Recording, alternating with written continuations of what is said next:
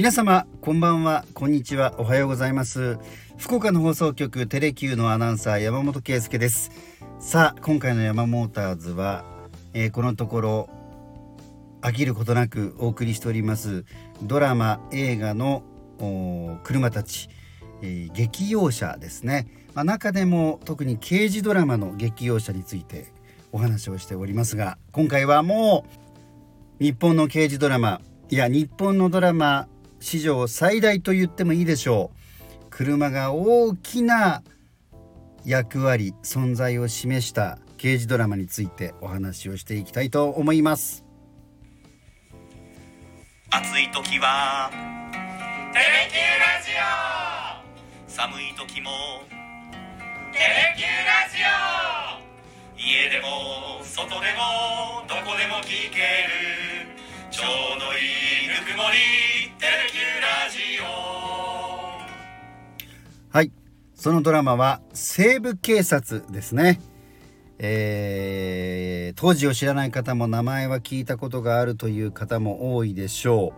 う、えー、西部劇の西部ですね。まあこの福岡および九州で言いますと西部ガスと同じ、えー、西にえー、部活の部で書いて西部警察でございますが、えー、日本の刑事ドラマです、えー、そして1979年昭和54年10月から1984年昭和59年ですねの10月まで放送されました、えー、全3シリーズにかけて放送されたテレビ朝日石原プロモーション制作による刑事ドラマシリーズです。主演は渡哲也さん。その他石原裕次郎さん、えー、舘ひろしさん寺尾明さん、えー、その他、えー、この3回にわたるシリーズの中でたくさんの方々が出演をされております。そんな西部警察の最大の特徴といいますともうカーアクションカースタントです。刑事が颯爽と車に乗り込んで犯人を追跡するといったレベルのものではありません。もうこの点においてはハリウッド級と言ってもいいほどのカーアクションカースタントでございました。で実際の記録によりますと破壊された車の数がなんとおよそ4600台。そしてシーンではさまざま衝突や横転した弾みで炎上する車もあったんですがそのために使われたガソリンの量がおよそ1万2000リットル。火薬の量がおよそ4.8トン。ということでね。それから壊した家屋は320件。まあこの数字が本当にそのものすごさを描いているわけですけれども物語っておりますよね。それで様々あのいろんなシーンがあってでもう本当に実際の警察ではありえない、えー、特殊車両が次々に配備されていくわけなんですけれども今回はその前に、えー、記憶に残るそのカーアクションのシーンについてお話をしたいなというふうに思います。あの普段ですねこの犯人を追跡したりしてる間に、え、追跡された車があるいは追いかけている覆面パトカーが、え、何らかの弾みで横転してしまうというシーンはもう数えきれないぐらいありました。えー、横転してそのお腹の部分をね、え上にしてしまうあるいは車同士で接触するえそしてその場合によってそこで火がついてしまうというのもあったんですけれども今回は中でも記憶に強く残っている2つのシーンをお話ししたいというふうに思います。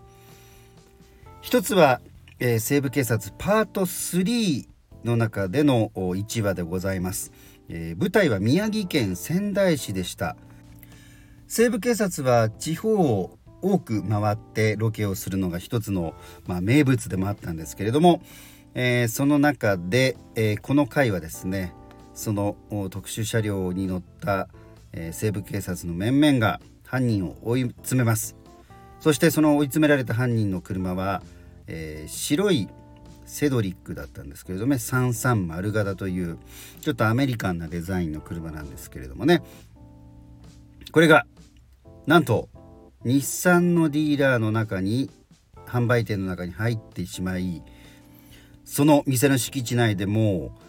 大追跡劇が行われるわけなんですね。で最初は展示車の中をこうすり抜けていくようになって、えー、確か記憶の中で印象的なのはその中からサービス工場の中に入ってしまう。そしたらそのサービス工場には車があドアが開いた状態の車があってそのすぐ横を犯人の車が通り過ぎることによってそのドアがバキンと取れてしまう。そして追い詰められた車は、えスロープからですね、えー、2階の部分屋上の駐車場の方に行くわけなんですね。そしてなんとその屋上の駐車場といいますか屋上のスペースから最終的に犯人の車は転落をしてしまうんですでその時にえー、後で冷静に見るとこんなに敷き詰められてるぎゅうぎゅうに敷き詰められてることはないなと思うんですが、えー、中古車ブースみたいなような形で並んでいる車の上にその白いセドリックが落ちてしまうというようなねシーンがあったんですね。これが本当に、えー、見応えがありましたし驚きました。そしてもう一つ時期は遡るんですけれどもパート1の時に放送されましたお話、えー、犯人が乗っているのは日産のフェアレディ Z スポーツカーですね。この S30 型確か色はシルバーでした。これも犯人が、えー、追跡を受け逃走します。そして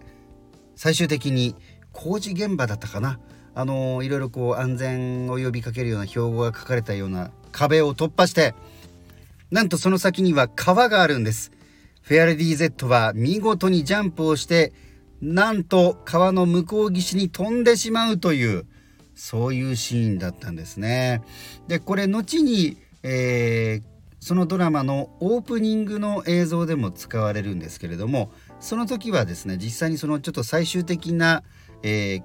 結末のところまで映像が使われてまして、えー、飛んだ後にですね惜しくも車の後ろの部分が対岸のにちょっとこう接触してでその弾みでこう前のめりになって転がってしまうということなんですけどこれ本当に決死のカースタントだったようでしてね、えー、ただ、えー、この西部警察というのは数々の派手なアクションシーンをしながらも、えー、あまり大事故に至ることなくかなりですね打ち合わせと計算と入念に行われたそうなんですね。でも今の時代ではもう到底実際にこういったものを実写でやるのはまあ不可能、まあ、なかなか許可も下りないでしょうしまあいろいろとこう環境への影響とか、まあ、物をこう壊し続けることの問題とかそういうのもあるでしょうから、まあ、今の時代やるとなるともう CG になってそういった爆発炎上もそうですけれども CG が中心になるんでしょうが当時はそれを全て